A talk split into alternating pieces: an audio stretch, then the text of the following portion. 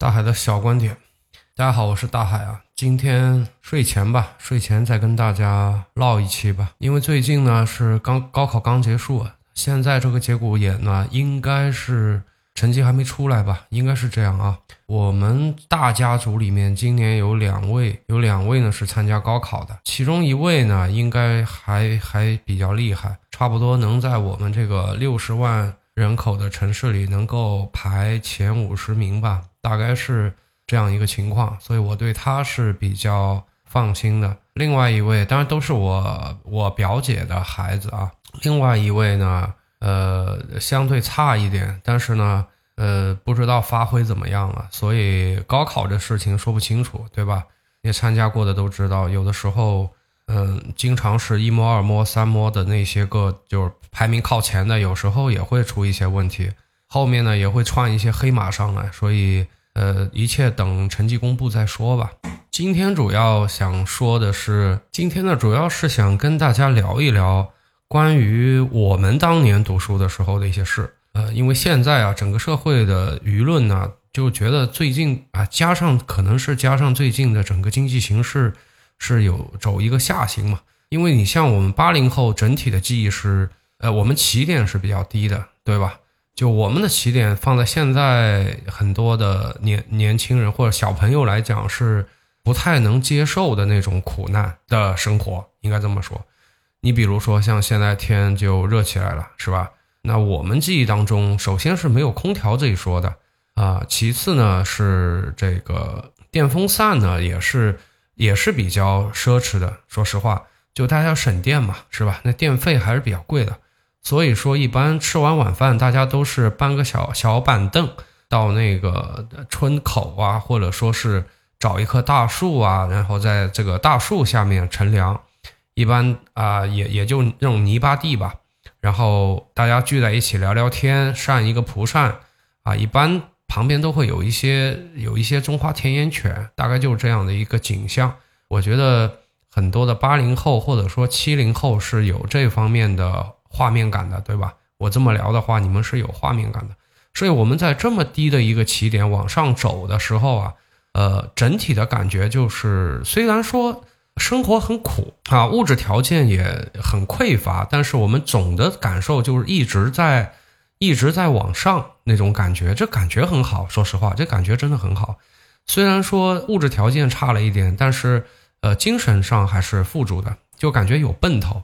一天比一天好，就那种感觉。那现在呢，就整体往下了以后啊，然后如果这个时候这个精神和肉体上再受一些苦难的话，大家可能就就有点不可以接受了，对吧？这现在整体的感觉是这样，或者说你就会觉得这太卷了，可能卷也就是最近出来的一个呃红红起来的一个词吧。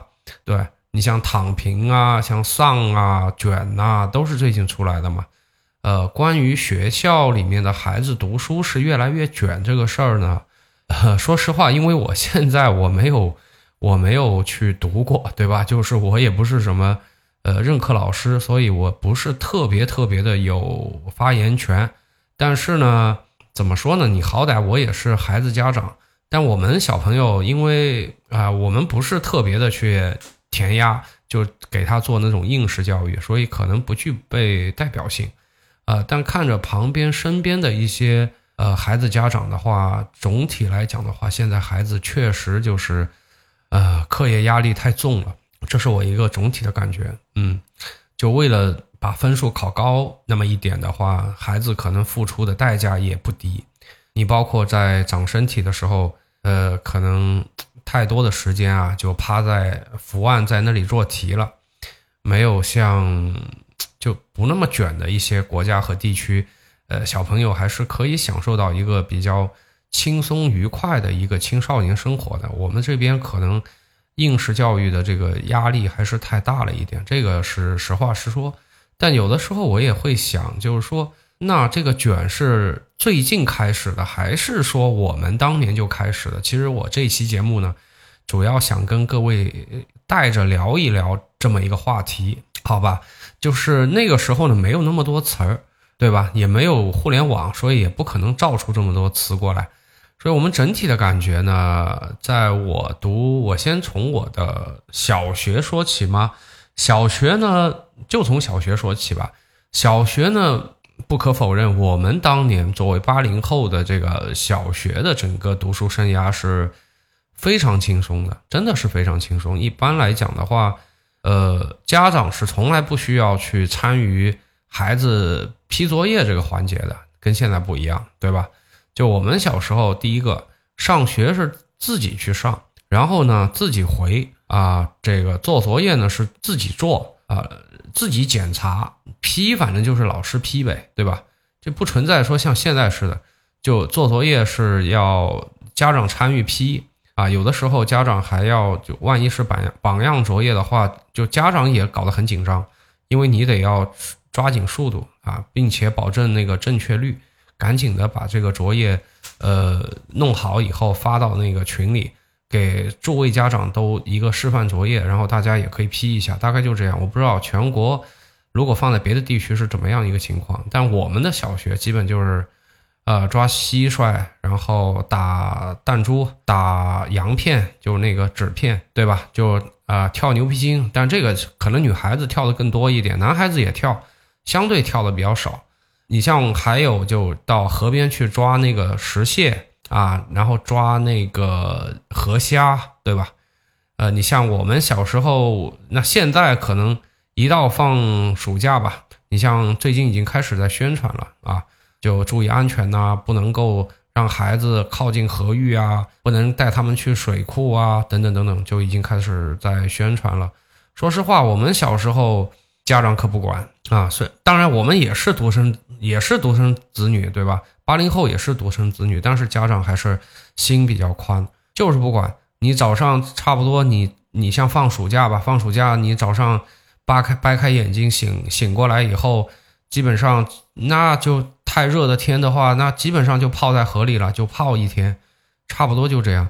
有的时候吧，你比如说遇到呃夏天要下雷阵雨了，下雷阵雨之前呢，那个虾呀，它都会它都会停在那个船，就是那种运那种石头啊，运那种煤炭啊，那种船的那个这种这种船船的这个船体的那个边缘的，就围着好多好多的那种河虾。那个时候我们小时候只要说。带个篮子游过去，因为虾呢，它是它是往后弹的，所以你你差不多把篮子放在这些虾的后面，拿个手在前面惊吓它们一下的话，他们就全到你的篮子里去了。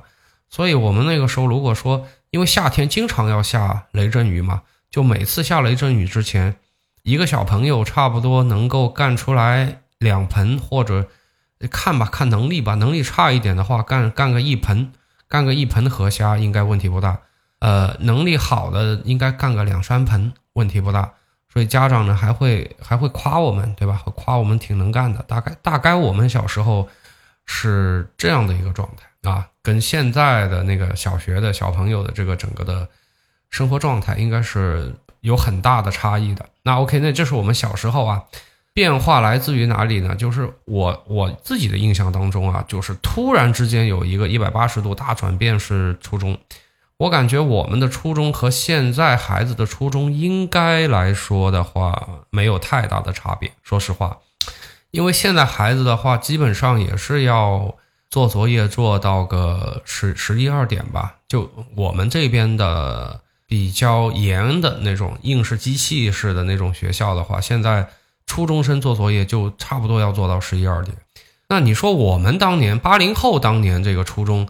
做作业，当当然我是指我啊，不具备很大的代表性，对吧？不不具备普遍的代表性。你包括我身边的同学，我们年级里的同学啊，基本上也大差不差吧。做作业啊，复习呀，也得搞到个十点十一点，也就比现在的孩子能提前个提前个一个小时差不多吧。但是呢，就是说你虽然说晚上吧，我们那个时候能。稍微早个一小时入睡，但早上的话你起得早。我们那个时候早上起的那真的是比现在的孩子可能要早。呃，我印象当中，但凡是读书那段时间，很多的时候我们早上起来天都是黑的。对你除了夏天吧，除了夏天你可能就天亮的比较早。你像冬天就很离谱，好吧？冬天起来基本上伸手不见五指，就天就黑成这样。呃，到了就是转夏了以后会好一点，这这个问题会好一点。到冬天的话，真的是非常非常早起的，当然每个人不一样了。就就睡眠八小时，那简直就是开玩笑了。我记得我从初中开始一直到高中，那这个是我们的初中啊。但是呢，我们那时候小升初是不考试的，现在的小升初是有压力的，小升初也要考试。然后我们初升高呢是有考试了，而且压力也不小。跟现在也差不多，所以我是觉得就是还行吧。我们那时候也也也挺离谱的，说实话是这样子啊，也挺离谱。最离谱的是哪块呢？最离谱是高中。就我可以跟大家说一下，我们的高中啊，我敢这么说，简直就是在挑战极限啊！甭管你说现在呃韩国有多卷呐，日本有多卷呐，我们有多卷呐，我觉得我们当年的那个高中卷的那个程度。你甭管跟我说什么例子，我觉得我们已经卷到卷到极致了，因为再卷下去要出人命了。这这不不跟大家开玩笑啊！我读高一的时候吧，就有一次在课间突然就炸了，就整个年级就炸了。干嘛呢？就是说我们上一个年级就高二里面有高二这个年级里面有一位有一位学姐吧，应该是我有没有记错，还是还是学长。就反正有一位有一位应该是学姐，突然之间就就咣咣当一下子就倒下来了。倒下来以后呢，应该是过度疲劳了。倒下来以后送医院就没救回来啊。后来怎么解决的也不知道，因为那时候也小，不像现在资讯发达，大家都有个手机还能传，对吧？就我们那个时候，基本上这种事一出的话就不知道了，后面就不知道了。反正当时这个事，当时大家一阵轰动，又一阵骚动。大家都在说这个事儿啊，你可以想象的。那这个每天猛一点的、猛一点的同学，就身边啊，就体质比较好的那种同学啊，差不多。我给大家，要不还是这样吧，给大家举个例子吧。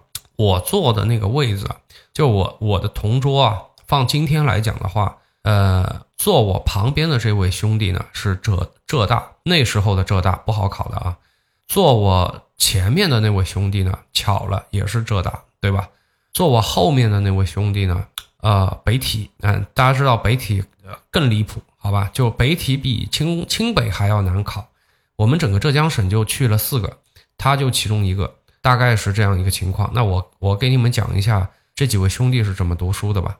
就我前面那位兄弟啊，我们给他取了个名字叫呃绰号吧，绰号取了个绰号叫大师。大师呢，每天。这个穿呃就住校嘛，住校，所以说他必须要参加那个晚自习。晚自习结束呢，我们是几点呢？晚自习结束应该是十点半，十点半，然后回寝室洗漱一下呢，差不多在十一点半啊之前，啊要求大家是要熄灯啊，然后就你你你要睡了。大师呢，差不多就呃在熄灯以后，也就是十一点半以后，大师呢还要再。搬一个桌子到厕所继续学，那为什么是厕所？因为寝室熄灯了，没有灯。你要知道，现现在大家对厕所的想象是就还行吧，对吧？反正现现代的公厕都还行吧，就也没有那么重的味道啊。你要知道，在在在我读书的时候，那是九九几年啊，那时候的公厕，呵，呃，八零后九零后应该是有有概念的，对吧？那我我出生。我读书的是在一个县城里面，那么你可以想象那个那个那个公厕有这个味道有多冲鼻子啊！然后到了夏天的话，这蚊虫啊什么的，对吧？然后加上那那温度高嘛，那得多冲多多上头吧？这个这个味道，他呢就是搬个桌凳到那个厕所的那个昏暗的灯下面继续学习，学到几点呢？大概是早一点的话就学到两点钟结束。呃，如果今天状态比较好呢，大概是要学到个两点半到三点，然后再搬个桌椅板凳，再搬回自己的寝室睡，睡到几点呢？因为住校啊，基本上五点要起了，所以说他每天大概能睡两个半到三个小时，大概就只能这样子。然后我们每个星期呢是能休息半天，呃，说实话是没有半天的，大概就四五个小时。这四五个小时呢，是给你去理个发呀，然后去买点东西呀，或者说，呃，这个跟家里去拿点米呀，因为我们那个时候食堂跟今天不一样，今天的食堂是你跑进去，你这个这个这个，对吧？你自己打一下。那时候不是的，那时候蒸饭啊，自己带饭盒，自己带米，是这样一个情况。所以说，呃，大师不是一个个案呐。我刚才说的那位就搬个桌子去厕所的那位大师，他不是个个案。他在我们整个年级里面应该算，呃，怎么说？从勤奋的程度来讲的话，中上。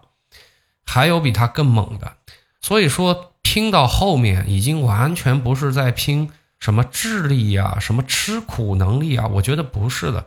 就大概一个年级八百来号人吧，没有一个不吃苦的，都是不要命了。我觉得都是就那种状态，对吧？你现在当然我们知道有一些。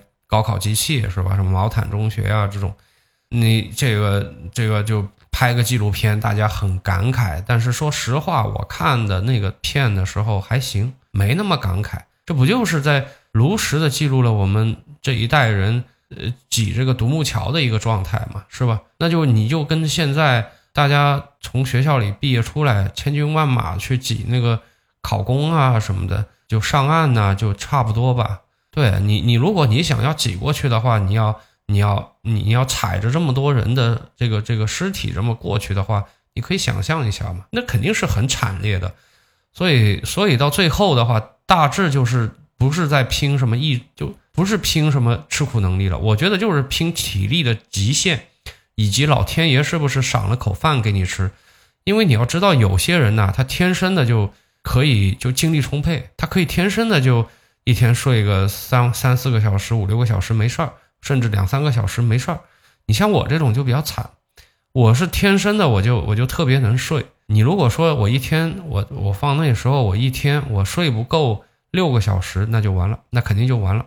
第二天就整个人的状态就完全不在不在线啊！但也没办法，没办法，我不可能让自己每天睡七八个小时。所以那三年整一个过程就是看个电影。都是极其的奢侈的一件事情，有的时候就上那种无关紧要的课的时候呢，就赶紧的就就，那你也不能趴着睡呀，在桌上，你趴着睡，那粉笔头就过来了呀。所以大概就是垒把书垒的比较高啊，然后呢就假装就看，就是低低着脑袋在看下面的书，实际呢拿拿那个头发呀遮一遮那个眼睛，实际呢就是稍微的打一会儿盹。哪怕是五分钟、十分钟，给自己回个回个魂也好，差不多。我们读这个高中的时候就这样一个状态。实际上，在读初中的时候，也也也也有一部分比较呃意志力比较强的那些同学，或者说呃呃或者说那种比较能吃苦的同学，已经达到这种程度了。这是我们当年的一个状态啊。就但是呢，我们当年没那么多词，没有那么多词。也不会觉得吧，就是觉得我受了莫大的委屈，因为那个时候相对来讲啊，大家都生活在一个信息的茧房里面，可以这样说。哎呦，根本就不知道外面的万千世界，对吧？啊，就我们也不知道说，哎，那上海呀、北京啊，就比我们更容易考，更容易考那个当地的大学啊。呃，反正分分的话，肯定要比我们低的，对吧？那浙江啊，呃，当然最狠的肯定山东了。对吧？那然后再再往后，就江浙一带也也也不也不差吧？就反正就你看吧，就每次的高考啊，当然现在经过一次又一次的改革，现在对比不是那么的直接了啊。我们以前就很直接的，大家考一模一样一张卷，对吧？然后哎，你的那个录取分跟我们的录取分 就完全不一样，这谁能接受啊？那后来意见就很大嘛，所以说各个省份就开始。不让你这么直接的进行对比了嘛？但是那个时候我们经历过的人都知道，实际上各个省份你去上大学的难度是肯定不一样的。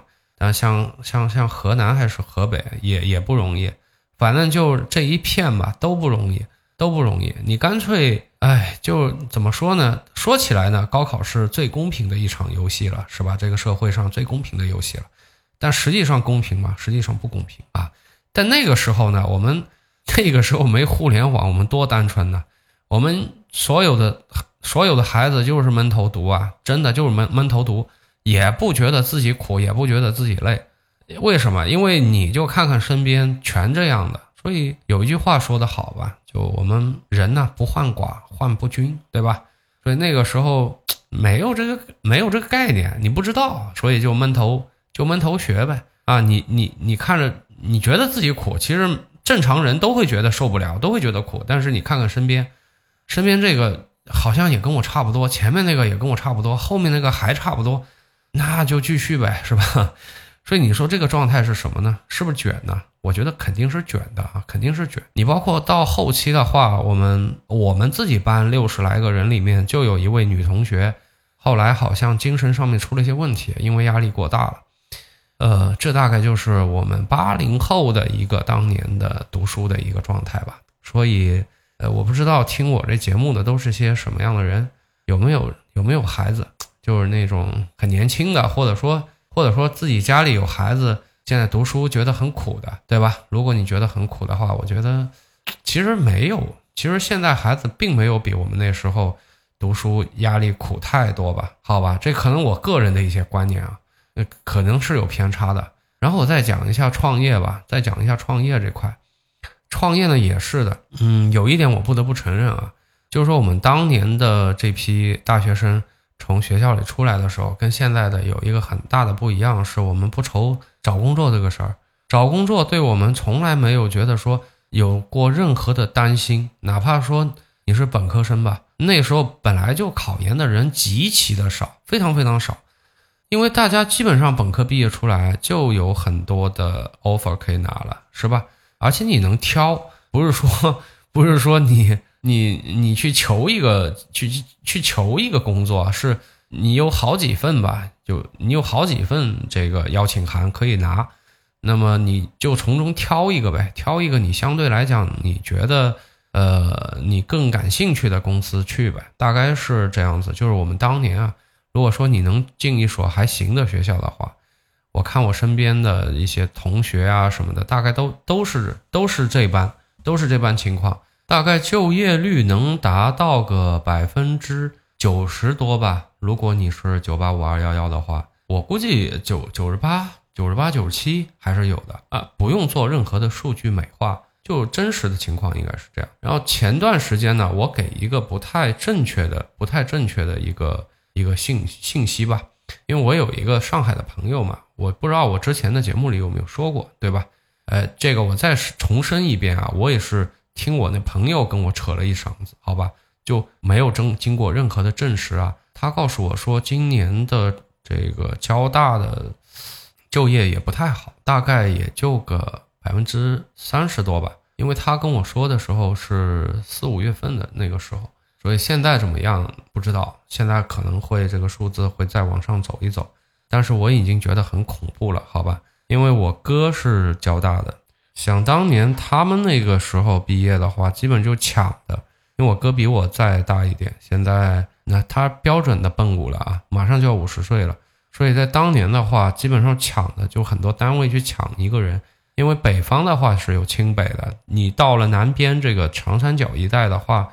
交大差不多代表顶级的一个院校了，你甭去管那个什么排名嘛，对吧？这种排名其实不准的。你包括上海有有个专科的搞那个叫叫叫海关的，对吧？那个是专科学院，但是你看它的录取分数线非常高的啊。所以说排名没用，我只是说这个学校的就在就业市场里面的一个情况来讲的话，交大确实是呃相当不错的。就当年跟现在我。简直不敢想象，因为我现在也搞不清楚啊，就居然有这么大的差异。昨天呢也很巧，我为什么说我今天我要做一做这个节目呢？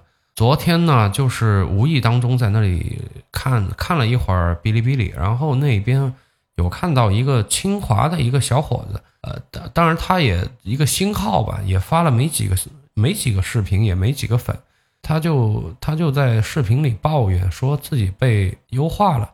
嗯，他自己都没想到，说作为一个注意啊，他是本科和硕士都是呃都是清华的一个卷王了吧，对吧？就是在应试这个游戏里面，他已经是跑到了全国顶尖中的顶尖了，大概是这样一个状态，这都被优化了。嗯，是哪个？是被是哪个手机厂商吧？是哪个手手机厂商里面就突然之间早上跑过去说，哎，要开个会。啊，然后会上就给他当时听说要开会，就感觉有点不安了，就感觉有有大事要发生。果然后来在会上就说：“哎哎，这个咱们就差不多了啊，该散了就散了。”啊，紧跟着他手机就开始接到了一些短信，对吧？就没有没有代码的权限了，等等等等。后来就开始卷铺盖走人。那到目前为止呢？呃，他应该是说，哎，怎么说呢？客观的说啊，像他这样的一个一个一个情况放着的话，找工作肯定是不成问题的。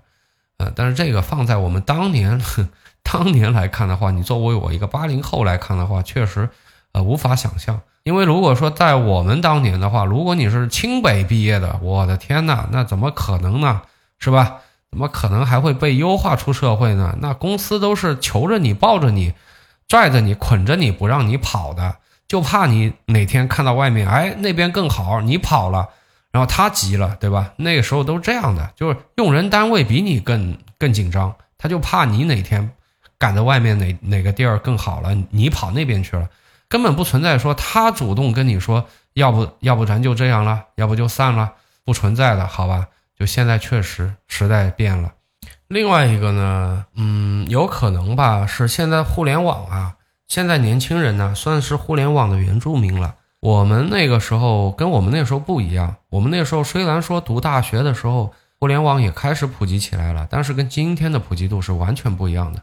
各自呢还是会相对的处于各自的信息茧房里面，你大概能知道外面有一些变化，外面有一些事情发生。但是你并不知道具体发生了些什么，啊，大概那个时候也就也就能混混天涯吧。你像我连天涯也不混，对吧？所以算半个吧，互联网民，跟现在完全不一样。现在信息爆炸了，对吧？你太这个差异还是蛮大的。就现在我不知道有多少的大学毕业生，呃，毕业以后还愿意去创业的啊，这个我还真不知道。但是我们当年啊，就甭管你是。好的大学毕业出来，还是说呃一般般的大学吧？我觉得就创业的比例还是挺高的啊。我就看我身边啊，可能不具备很大的代表性吧。但是我身边来看的话，确实，就那个时候大家觉得有一腔的热情和满腹的这种理想，想要去实现它。就就那个年代，我们那个年代还是有很多年轻的、充满的激情的那种理想主义者的。现在好像不太多看到，我们那时候年轻的年轻人吧，就眼里有光。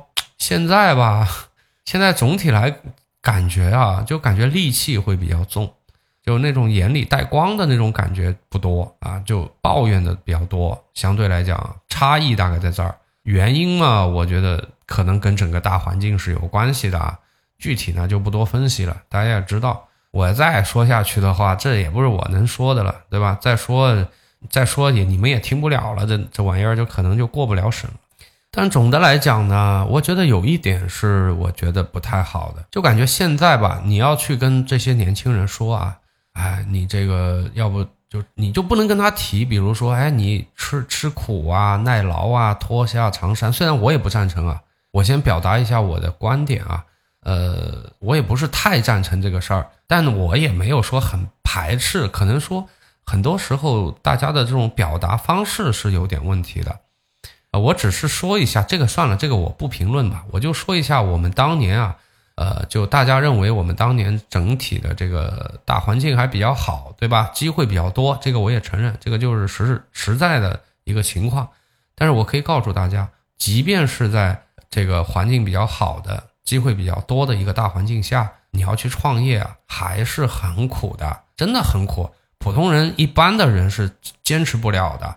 你就像现在有些小孩，就戾气很重，在网上，呃，他听到一些自己不能接受的意见，那马上拍案而起，对吧？就跟你怼起来了。你像这种人吧，我估计，我估摸着，就算是你让他。带着时光机，你把他放到我们当年那个年代里啊，就所谓的这个充满着机遇的那个年代里，我感觉他也受不了这个苦，应该也做不出什么事儿来。嗯，还真不是我看不起这些人，因为就我前面也说了嘛，你就好比说你读书，大家现在觉得啊，现在小孩子太苦了，什么什么的，但这个问题，我可以跟大家说，你你你不是说最近才这样的，我们当年就是这样的，就二十多年前，三十多三啊三十年过分了，就二十多年前不就是这样的吗？对吧？你像我们当时创业的时候啊，差不多十来十来年前，对吧？十年前，环境是好啊，机会是多，但是那种苦你吃得消吗？嗯，我说一个，我随便举几个例子吧，你就好比说，我们当年在做那个家教的时候，在上海在做家教的时候。第一批用户没有，对吧？那你摆着你也是一个名牌大学啊，也干过，就也干过拿着小广告在街上到处挂、到处贴这种事情，干过啊。你说你现在有几个孩子能放下这样的脸面去干这种事情呢？对吧？你肯定觉得我靠，我他妈的好不容易读了个研，读了个读了个九八五二幺幺的，对吧？我怎么可能干这个事儿呢？我不应该是在 CBD 的那写字楼里吗？对吧？你可能会这样想啊，你不会去干这个事儿。你包括说我们刚开始干的时候，为了省钱，真的一天的那时候也没有微信计步器，一天呢得走多远呐？上海又这么大，你又一个小区一个小区的用双脚去丈量浦东啊，那真的是这样子的。为了省钱呗，那有的时候还会遇到，我还遇到过更狗血的，就有一次在人民广场，因为在那个年代啊，就上海的地铁啊停的特别早，人民广场还算是晚的啊，是整个上海最晚的一个站了吧，应该算。但是呢，我们由于投入就工作太投入了，导致说没车了，回不去了。然后呢，打车你又舍不得，对吧？你你刚开始创业的时候，每一分钱每一块钱都是一颗子弹呢，那一定要用在刀刃上啊。所以又舍不得打车，舍不得打车，那怎么办？那就在外面呗，就是就是蹲在那个马路马路牙子上，累了就就就就那个就趴在那膝盖上趴一会儿，闭一会儿眼，等着早上。那个火车，那那地铁吧，等着早上那地铁重新运营的时候再赶回去休息。包括前期开始做平台的时候，陪着技术员一起熬夜，然后技术睡了，我们还在那里商量。有好多次是做就做的开发的非常的艰难嘛，有好多次开发的太过于艰难了，就嗯，就大家可能就商量这个事儿会商量到就。翻了鱼肚白了，就天边翻了鱼肚白了，就差不多是这样子的。再包括我们在产业带做电商的时候，第一个双十一那个时候爆单的时候，那几台高速打印机哐哐的在打的时候，你这种事情你也可以交给手下的人给你做。但是第一个呢是没有预料到当时有爆单，第二个呢是像这种当年啊，我说当年不是现在这种技术啊。就当年你这个东西要交给手下的这种员工去做，万一啊，我说万一他们责任心不够的话，你会给你造成很大的损失的。就光一个双十一快递费可能会给你差个万把块钱，很正常。所以为了省这个万把块钱，差不多那个时候我们合伙人吧，就就差不多连着在办公室里吧干了干了三四天，就没离开过这办公室啊，就睡也睡那儿。就睡了几个桌子拼一下，就那么躺一会儿，就这样，对吧？那你像这样的苦，我不知道现在的研究生、现在的本科生能不能受，当然也有可能吧，他们也 OK 也没问题，对吧？但我只是想说一下，就就是说现在呢，可能说互联网给人带来的美好的一面过多了，或者说有的有些人他愿意去分享自己美好的一面过多了，导致了自己的一个预期和阀值变得非常非常的。离谱，就好比说你在学校里的时候，你得到的资讯，你通过互联网得到的资讯，那当然现在不一样了。现在 现在大家都是得到资讯就是比较焦虑，对吧？就毕业了找不到工作，等等等等。但是另外一方面呢，就是说你也能够在类似于抖音这样的平台上看到很多人给你展示出他生活的非常惬意、优优越，或者说。呃，就显示自己财富的那种东西，其实我觉得那种啊，还是少看看，真的就少看看。你还是应该要去看一些什么样的呢？就是那些啊，通过自己的辛苦的打拼，或者说呃，通过自己的一些计谋啊、策略啊、智慧啊，获得人生呃财富的这么一些故事。我觉得这这会好一点。无缘无故的就给你显示我这个大 house，对吧？我那个豪车，哼。这个我的包包，我的名表，我觉得这这个就没意思了，这个就不要看了啊，只会给你带来一些真的是一些负面的一些情绪和能量。随着我们的整个的市场的越来越规范啊，包括说整个法制啊，整个行业啊越来越成熟，越来越规范呢？呃，实话实说啊，就像现在的日本呐、韩国啊，包括欧美，从创业这个角度来讲，或者说对于一个普通老百姓，能不能说实现，唉，这个结成啊，结成，呃，我不能说这个字儿啊，这个字儿一说出来，好几期节目只要涉及这个字儿的，都基本上被干掉了。所以大家懂的，我在说什么。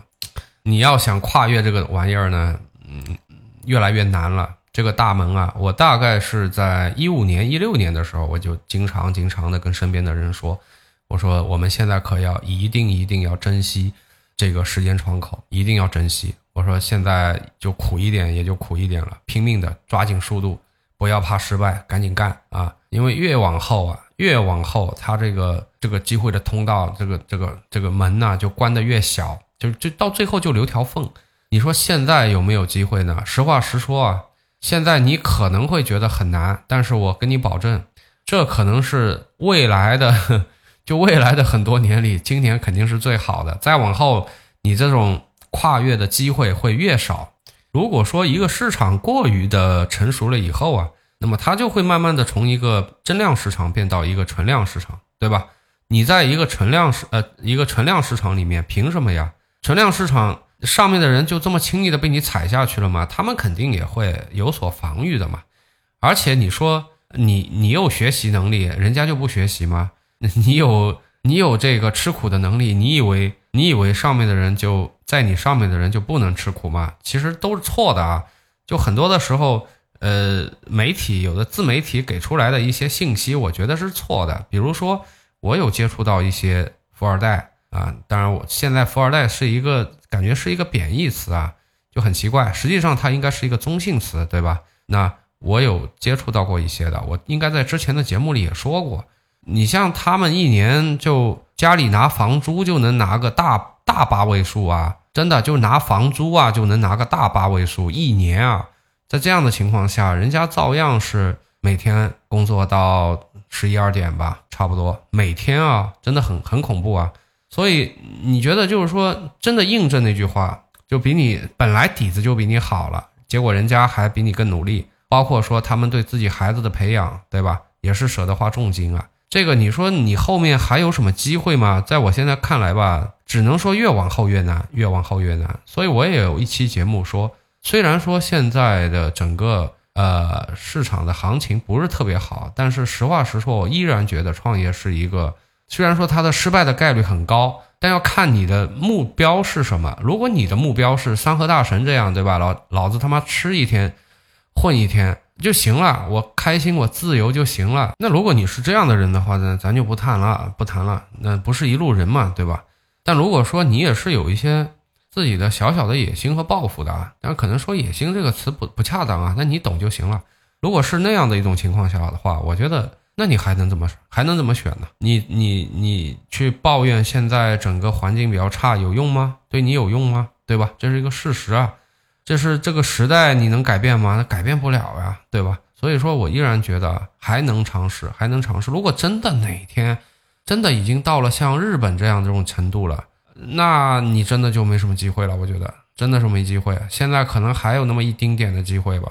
所以大家可以有机会，呃呃，小，你像现在行情不太好呢，你就控制一下你的成本，啊，在你经济条件允许的情况下，不要说，呃，一次性的把所有的这个机会全部凹掉了。就好比说，呃，这是一个什么样的概念呢？就好比说，你现在去干一件事儿，你总共的你的银行卡里一共有五十万，结果你要干一件一百万的事儿，如果这个事儿成了，那就会所嫩模，对吧？如果败了，你就还得还得去还那五十万的欠账。现在工作也不好找，我觉得这种叫赌博，好吧，这不要去干。我更建议的就是说，不要说一步登天，你先找一个风险不那么大的事儿，你可以先试一下，啊，当然也是周边相关的一些产业，你可以试一下，慢慢慢的给自己加砝码，或者说你可以通过找合伙人来分摊你的这个风险。你像我就是这个性格，我好像。做任何的事情，我都会有有合伙人，好像是这样子，我就没怎么单干过。哎，这也是一种很好的就分摊自己风险的一种方法嘛。OK，这个时间差不多了啊，差不多可以去睡觉了。今天跟大家也聊的挺多的，有一搭没一搭的，都就就就可能说最近的一些应景的一些事情吧。因为高考刚结束嘛，也跟大家说了一说，当年我们读书的时候其实也不轻松，对吧？包括我们那个时候创业的一些一些事情吧。呃，主要的还是想给大家一些呃正面一点的能量，正面一点的情绪吧。可能最近整个社会的感觉就是戾气比较重。情绪比较低落，大概就是这种感觉。我自己的感受啊是这样子的，所以我不知道我这期节目能不能给一些情绪低落的人一点点的慰藉，有这个功能吗？我也不知道。那 OK，那这期我们就先讲到这儿。我是大海，希望下次我们聊一个开心点的话题，好吧？那我们下次再见，拜拜。